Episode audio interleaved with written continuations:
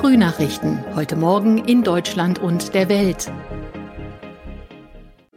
Herzlich willkommen zu unserem Podcast an diesem Mittwoch. Heute ist der 17. November. Mein Name ist Nicole Markwald. Schönen guten Morgen.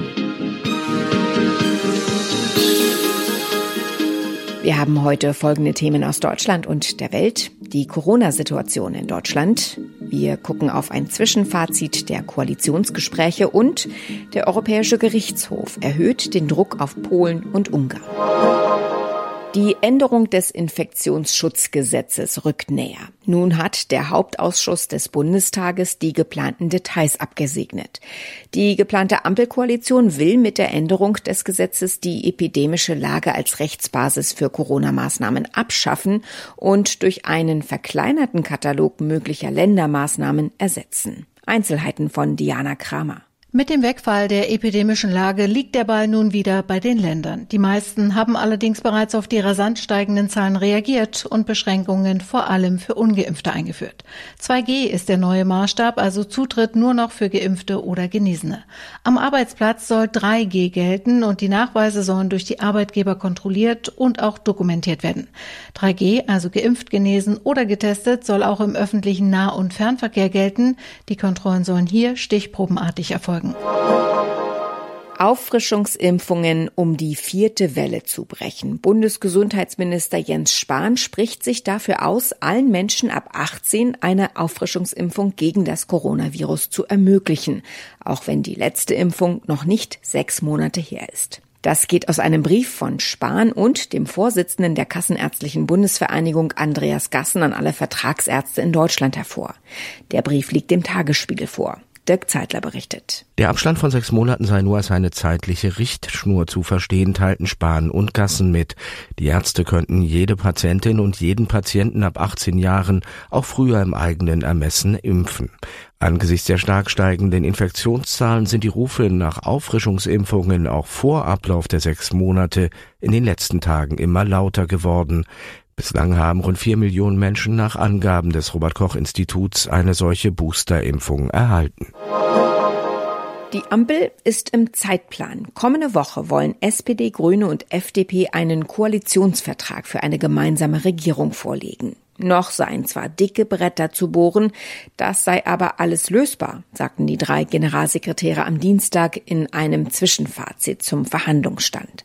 Tine Klimach berichtet. Nichts Genaues weiß man nicht. Wie die letzten Male gaben sich die Ampelparteien zugeknöpft. Kein Wort zu den inhaltlichen Baustellen oder zur aktuellen Corona-Lage, zu möglichen Schließungen von Schulen oder einer Impfpflicht für Pflegeberufe. Vor Verhandlungsende soll nichts nach außen dringen. Es gehe in manchen Punkten unerwartet schnell, sagten vor allem FDP und SPD. Und auch von den Grünen hieß es, man sei zufrieden mit den vielen erreichten Zwischenständen. Aber es ist noch so manches dickes Brett zu bohren. Auch dieser Satz musste so gesagt werden von Grünen Bundesgeschäftsführer Kellner. Was auch noch nicht raus ist, wer welchen Ministerposten ergattern wird. Auch das steht ganz am Ende der Verhandlungen. Der Druck auf Polen und Ungarn wegen immer neuer Verstöße gegen EU-Recht steigt. Der Europäische Gerichtshof kassierte nun erneut umstrittene nationale Regelungen der beiden östlichen EU-Länder. So hat der Europäische Gerichtshof eine Regelung im polnischen Justizsystem für unzulässig erklärt.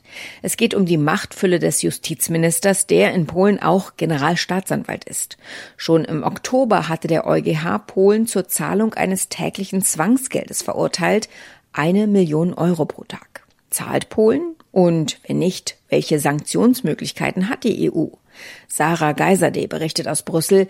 Erstmal zum aktuellen Urteil. Welche Konsequenzen hat das nun für Polen? Also der Europäische Gerichtshof ist das höchste Gericht der EU und wenn das feststellt, ein Mitgliedstaat verstößt gegen EU-Recht, so wie es jetzt bei dem Urteil gegen Polen der Fall ist, dann muss das Land Maßnahmen ergreifen, um diesem EuGH-Urteil Folge zu leisten. Konkret geht es jetzt um eine polnische Regelung, die dem Justizminister so viel Macht über die Justiz verleiht, dass der EuGH unter anderem die Unabhängigkeit von Richterinnen und Richtern nicht mehr gewährleistet sieht, die in einem Rechtsstaat nötig ist ist. Diese Regelung müsste Polen jetzt eigentlich ändern, aber ich sage eigentlich, Polen hat nämlich schon andere EuGH-Urteile missachtet und deshalb wurden gegen das Land in der Vergangenheit auch schon Strafgelder vom EuGH verhängt. Zahlt Polen denn die eine Million Euro am Tag, die das Land im Oktober aufgebrummt bekommen hat? Tja, das Urteil ist jetzt ein paar Wochen her und Polens Justizminister hat damals schon deutlich gemacht, dass Polen nicht vorhat, auch nur einen einzigen Slotty zu zahlen. Aber von der EU-Kommission hier in Brüssel heißt es, wenn ein Land ein Zwangsgeld nach mehrfacher Aufforderung immer noch nicht zahle, dann werde die Summe aus EU-Zahlungen an das Land kompensiert. Polen ist der größte Nettoempfänger in der EU und bekommt Milliarden aus dem EU-Haushalt. Davon kann die EU-Kommission die Zwangsgelder einbehalten. Der EuGH erklärte ja auch ein Gesetz gegen Flüchtlingshelfer in Ungarn für unvereinbar mit EU-Recht.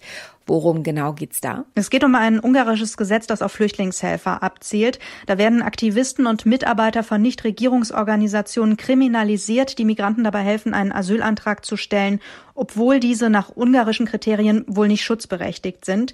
Die obersten EU-Richter sagen, diese Regelung beschränke die in der EU garantierten Rechte von Leuten, die Schutzsuchende unterstützen. Der EuGH hat auch schon mehrfach festgestellt, dass grundlegende Teile der ungarischen Asylpolitik gegen EU-Recht verstoßen. Aber ähnlich wie Polen setzt auch Ungarn die Urteile nicht immer zur Zufriedenheit der EU-Kommission um. In unserem Tipp des Tages geht es zurück zum Thema Corona. Wir kommen einfach nicht daran vorbei und beschäftigen uns jetzt nochmal mit dem Aspekt der Auffrischungsimpfung. Die Booster sind nämlich ein Mittel, mit dem die Politik die neue Corona-Welle eindämmen möchte. Wer sollte sich schon um eine weitere Dosis kümmern? Ist es sinnvoll, vorher einen Antikörpertest zu machen? Jan-Henner Reitzer hat die Antworten auf diese Fragen. Die Politik hatte versprochen, dass uns das Impfen vor einer neuen Corona-Welle bewahren kann. Das hat nun nicht funktioniert. Jetzt ruft sie also zu Auffrischungsimpfungen auf. Was soll das bringen? Bei der Schutzwirkung von mehr als 90 Prozent, mit der BioNTech oder Moderna geworben haben, geht es darum, dass bei Geimpften ein schwerer Verlauf verhindert werden kann. Sich trotz Impfung zu infizieren und auch krank zu werden, ist sehr viel wahrscheinlicher. Ehrlicher wäre es gewesen, das von Anfang an mehr zu verdeutlichen. Eine Auffrischung ist deshalb sinnvoll, weil die Impfung ja sowas wie ein simulierter Angriff durch das Coronavirus ist und der Körper lernt, sich dagegen zu wehren. Er vergisst das aber wieder, je länger die Impfung zurückliegt. Die Boosterimpfung frischt diese Erinnerung auf. Es gibt ja auch die Möglichkeit, einen Antikörpertest zu machen, der überprüft, wie gut der Körper noch auf Corona vorbereitet ist. Wenn da rauskommt, dass ich noch viele Antikörper habe, kann ich mit der Auffrischungsimpfung dann noch warten? Für Geimpfte macht so ein Antikörpertest nicht viel Sinn. Man muss ihn selbst bezahlen und um überhaupt zu erfahren, ob man eher wenig oder eher viel Antikörper hat, braucht man eine teurere Laborvariante, die mindestens 30 Euro oder noch mehr kostet. Hauptproblem ist, die Medizin kennt den Grenzwert noch nicht, ab dem eine Auffrischung nötig wird. Umgekehrt sagen Experten aber, eine Auffrischung schadet schadet auch nicht. Ist der Schutzeffekt schon gut, wird der nur noch besser. Und mit welchem Impfstoff sollte ich die Auffrischungsimpfung durchführen? Die offizielle Empfehlung der Ständigen Impfkommission bei uns ist, es sollte ein mRNA-Impfstoff sein, also BioNTech oder Moderna, vorzugsweise der, mit dem man auch Erst- und Zweitimpfung bekommen hat. Steht nur der jeweils andere zur Verfügung, ist das auch okay. Es gibt aber auch Forschungsergebnisse, die zeigen, dass die Boosterwirkung am besten ist, wenn über Kreuz geimpft wird.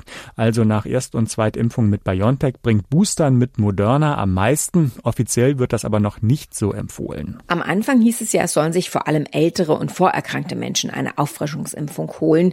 So ist das bislang noch die Empfehlung der STIKO. Jetzt forciert die Politik das Thema, wer sollte sich denn nun die dritte Dosis holen? Beste Orientierung ist die Frage, wie lang ist meine Zweitimpfung her? Sechs Monate danach kann man sich um die Auffrischung kümmern. Daraus ergibt sich auch, dass ältere und andere Risikogruppen zuerst dran sind, weil die ja auch ihre erste und zweite Dosis zuerst bekommen haben. Es schadet nicht, sich jetzt schon um einen Termin nächstes Jahr zu kümmern, weil so sehr die Politik auch fürs Impfen wirbt, einen Termin zu bekommen, ist gar nicht so einfach. Auf jeden Fall so schnell wie möglich boostern lassen sollten sich alle, die Johnson Johnson bekommen haben. Das ist schon ab vier Wochen nach der ersten Dosis möglich.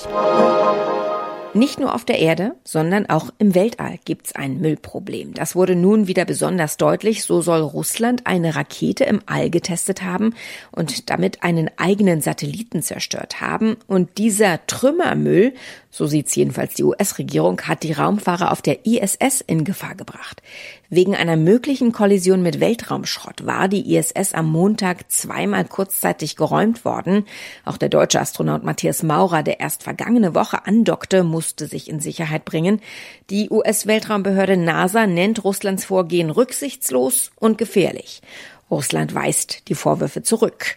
Tina Eck berichtet. Das Weltraumkommando der US-Streitkräfte hat schon mehr als 1500 Trümmerteile gezählt, äh, die in der Umlaufbahn nun rumtrudeln. Und diese Teile zerfallen nun weiter in kleinere Trümmer und bleiben über Jahre und Jahrzehnte in der Umlaufbahn und bedrohen damit natürlich auch andere Raumfahrtaktivitäten, die ISS und auch andere Satelliten.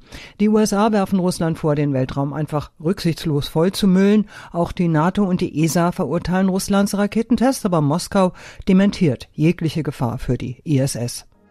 Soweit das Wichtigste an diesem Mittwochmorgen. Mein Name ist Nicole Markwald. Ich wünsche einen guten Tag.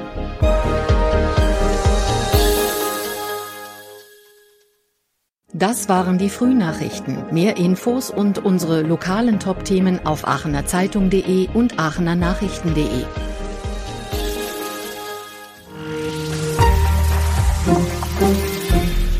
Die Frühnachrichten sind ein Podcast aus dem Medienhaus Aachen.